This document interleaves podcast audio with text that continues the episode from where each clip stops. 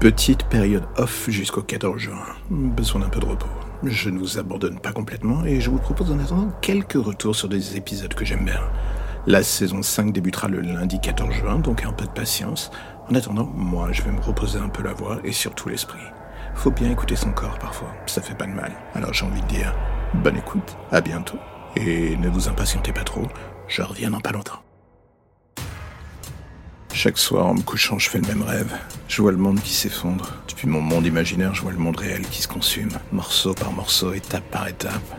Chaque soir, il s'effondre de plus en plus. Je voudrais même dire que tout cela n'est justement qu'un rêve, que je ne suis qu'une bombe à retardement assis sur un trône de dépression. Mais dans le fond, il y a cette petite voix, cette petite voix dans un coin de ma tête qui me dit que non, que j'ai raison, que ce que je vois n'est pas le fruit de mon imagination, juste une porte ouverte d'un monde à l'autre. Et moi, je suis là, juste dans la position d'un rat pris au piège. Je sais où aller, où me planquer, mais bizarrement, je m'obstine à revenir vers le danger. Pourquoi? J'en sais rien, c'est bien ça le souci. L'espoir que quelque chose change, qu'un élément du décor me fasse comprendre où est ma vraie place.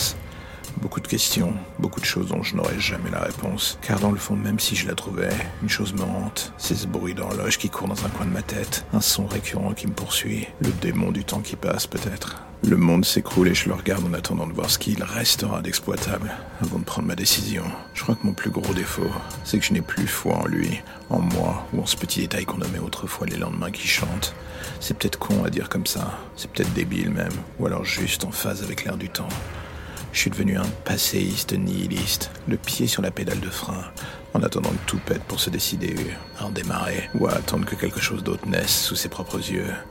Est-ce que c'est le bon choix? J'avoue, j'en sais foutre rien. Et même si vous êtes dans le cas des optimistes furieux qui pensent que je devrais vous rejoindre, une partie de moi vous dit d'aller vous faire foutre. C'est l'époque qui me fait dire cela, je crois. Ou alors je suis juste naturellement négatif. J'avoue, perdu dans mon monde, je finis par douter.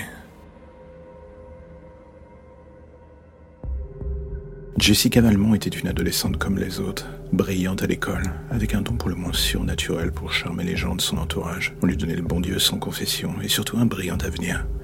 Jusqu'à ce qu'un soir de juin 2021, on la retrouve pendue à un arbre en forêt, éventrée dans ce qui ressemblait à une pseudo-messe satanique. L'affaire fit grand bruit dans les journaux. Dans la commune de Clamart où elle vivait, le monde sembla s'arrêter devant la violence pour le moins irréelle de ce meurtre.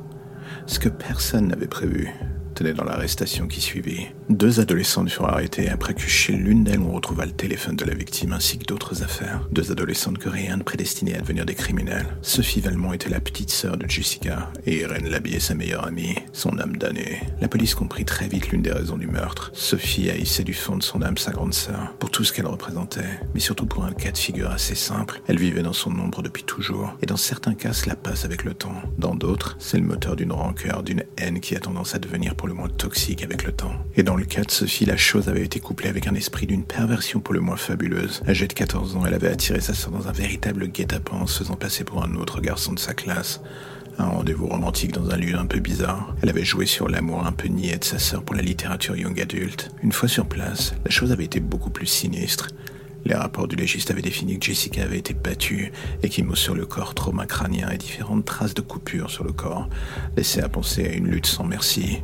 La police buta pourtant sur un point. Comment deux gamines de 14 ans avaient pu faire preuve d'une telle sauvagerie et pendre une ado à 5 mètres de hauteur et l'éventrer comme un animal Et la réponse vint en partie de la jeune Irène Labier. Elle indiqua après un long interrogatoire qu'il y avait eu cet homme qui était venu les aider.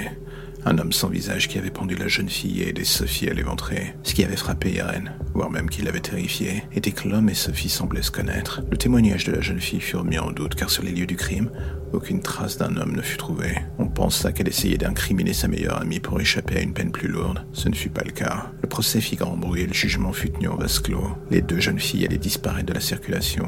Et d'une certaine manière, cela arrangeait tout le monde. Ce que personne n'avait prévu, c'était que le soir avant le jugement final, les deux adolescentes furent retrouvées chacune massacrée dans leur cellule. Personne n'avait rien vu, ni entendu, personne, sauf cette caméra de sécurité qui sembla capter une image fugace, celle d'une silhouette gigantesque, dont on ne voyait pas le visage. Et d'un coup, le doute envahit les enquêteurs. Et si ce mystérieux personnage dont parlait Irène avait bel et bien existé, et qu'il était venu finir le travail Personne n'eut jamais de réponse. Une affaire qui fut étouffée et noyée sous un lot de mensonges diplomatiques, dirons-nous. Mais depuis ce jour, l'affaire Valmont hante encore l'esprit de ceux qui ont eu le malheur d'y être plongés. Rarement pour le meilleur, et surtout pour le pire. Alors j'espère que ce premier rewind vous aura plu, mais n'oubliez pas que vous avez encore plus de 200 épisodes qui vous attendent si vous avez l'intention d'écouter encore plus d'histoires totalement bizarres et que vous avez envie de passer un peu de temps avec moi par micro interposé. N'hésitez pas, faites-vous plaisir, le catalogue est à votre disposition. Écoutez, partagez, abonnez-vous, faites-vous plaisir, vous me ferez plaisir. À bientôt.